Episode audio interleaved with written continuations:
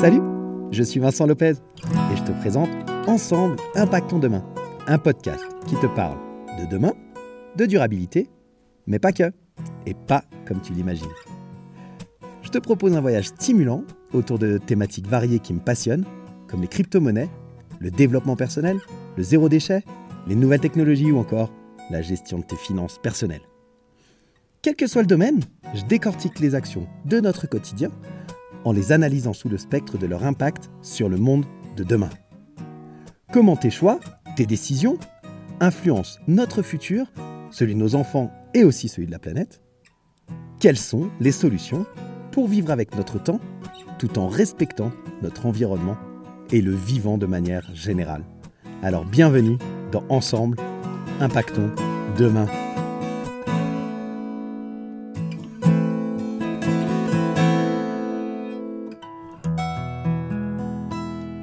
Salut la communauté des curieux intelligents, comment ça va ce matin? Je suis super content de te retrouver pour l'épisode 37 de Ensemble Impactons Demain.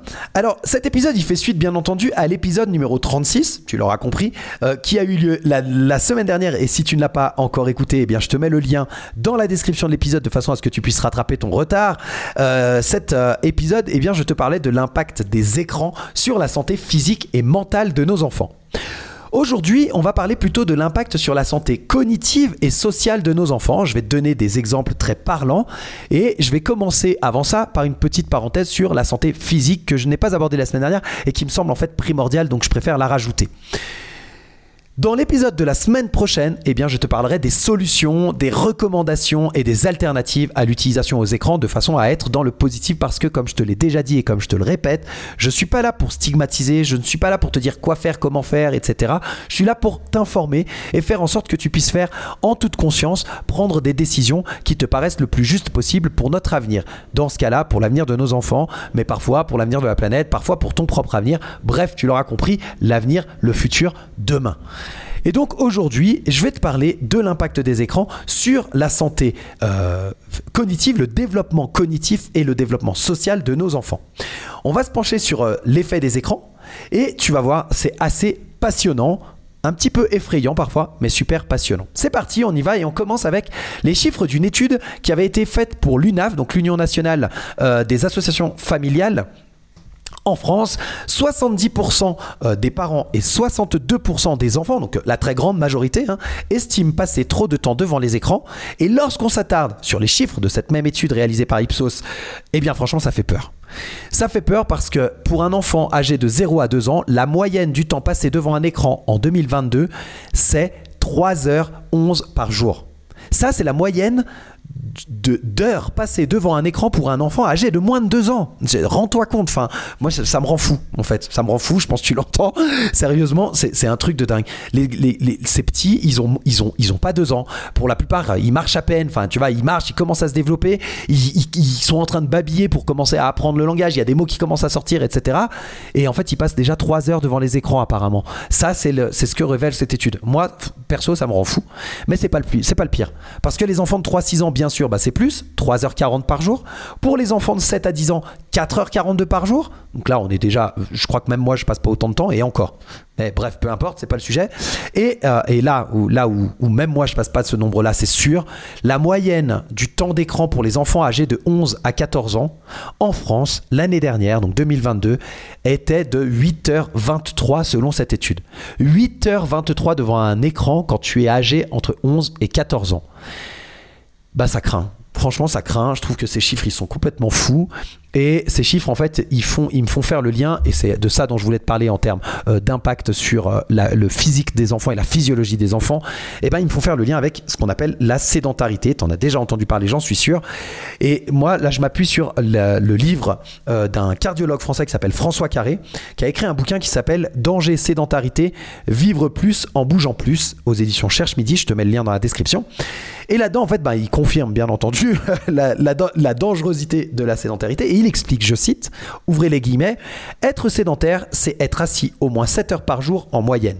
Point.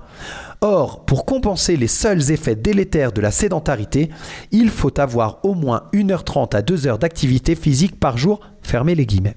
Qu'est-ce que ça veut dire? Ça veut dire que quand tu passes plus que 7 heures assis par jour, que tu ne bouges pas pendant ces 7 heures et que tu fais une heure et demie de sport le soir, bah en fait, tu n'as même pas les bénéfices du sport que tu viens de faire parce que tu as passé trop de temps assis. Voilà ce que ça veut dire. Et puis, euh, ce cher cardiologue continue, donc Monsieur François Carré nous explique que la sédentarité, elle cause des problèmes cardiovasculaires, elle cause des problèmes d'obésité, etc., etc. Bon, ce dont on peut facilement se douter. Là où on s'en doute moins, c'est que cette sédentarité que nos enfants commencent à avoir avec l'exposition des écrans, c'est là où il y a le lien avec la surexposition des écrans.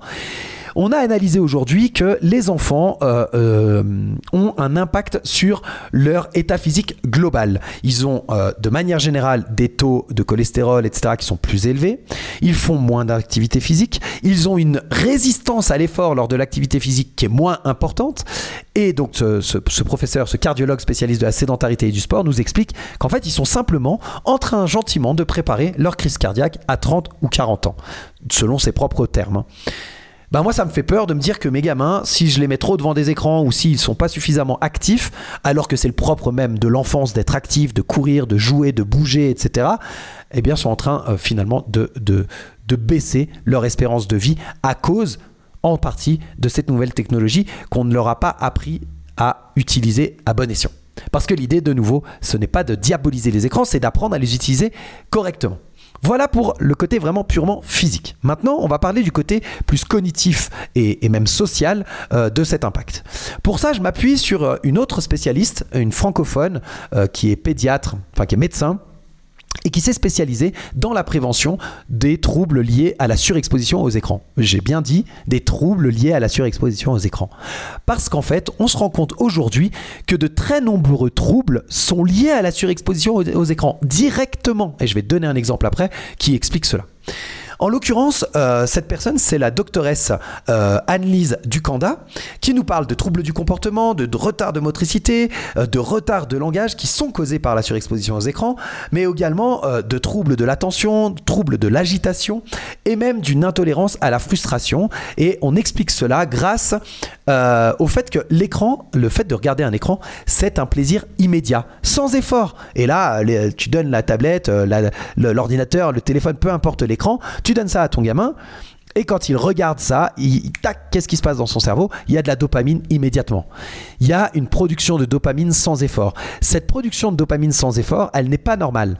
Ce qui est normal, c'est que l'enfant, il apprend à gérer sa frustration et que par moment, bah, c'est très compliqué pour lui parce que son cerveau n'est pas encore développé. Il faut attendre 20 euh, à 25 ans pour que le cerveau humain soit complètement développé. Bon, bah pour, le, pour lui, c'est déjà compliqué de gérer la frustration de manière générale parce qu'il n'a pas les capacités cognitives et physiologiques pour le faire. C'est normal.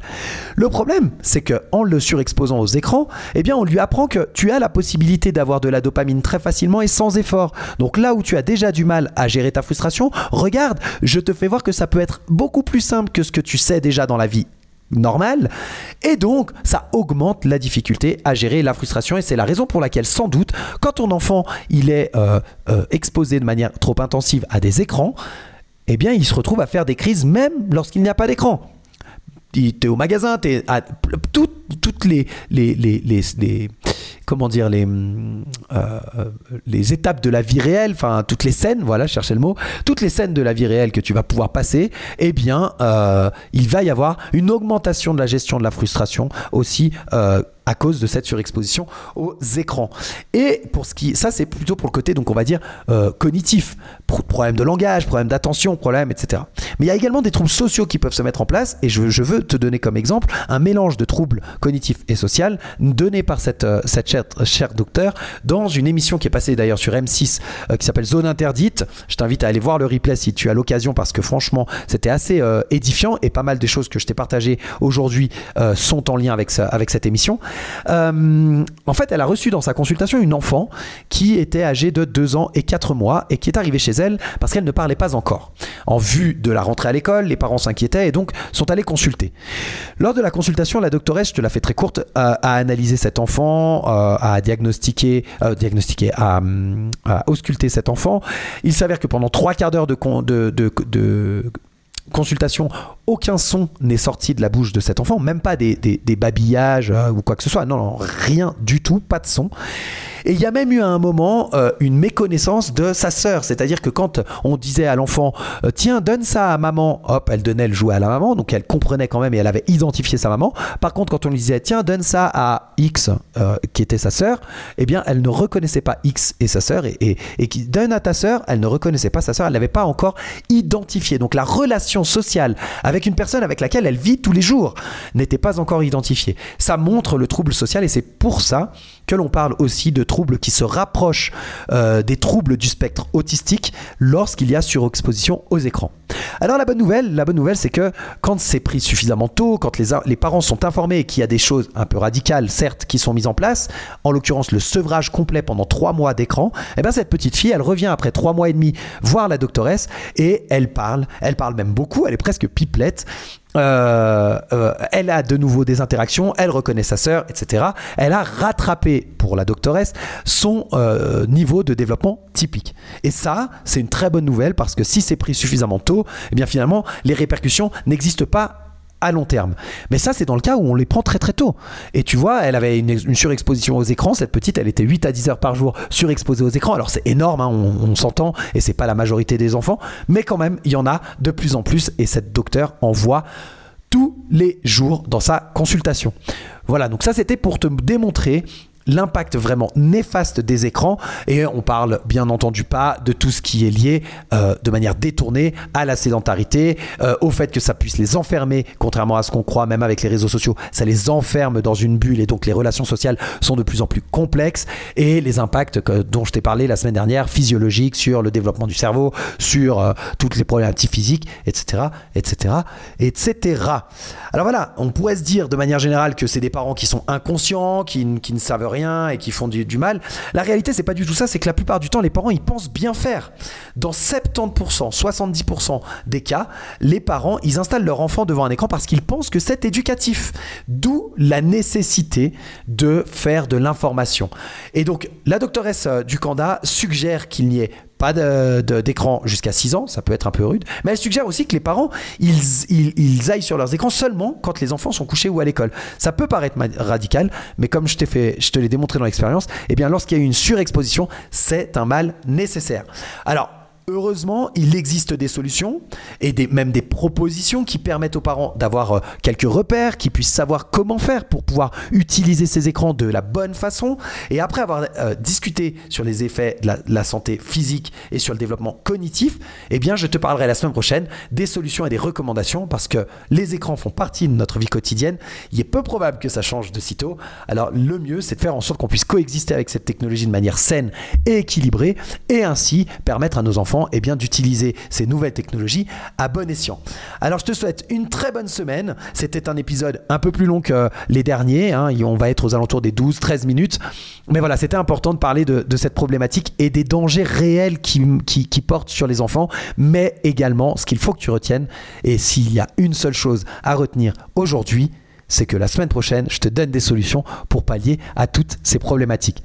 Je te souhaite une très bonne fin de semaine et on se retrouve la semaine prochaine pour un nouvel épisode de Ensemble Impactons demain. Ciao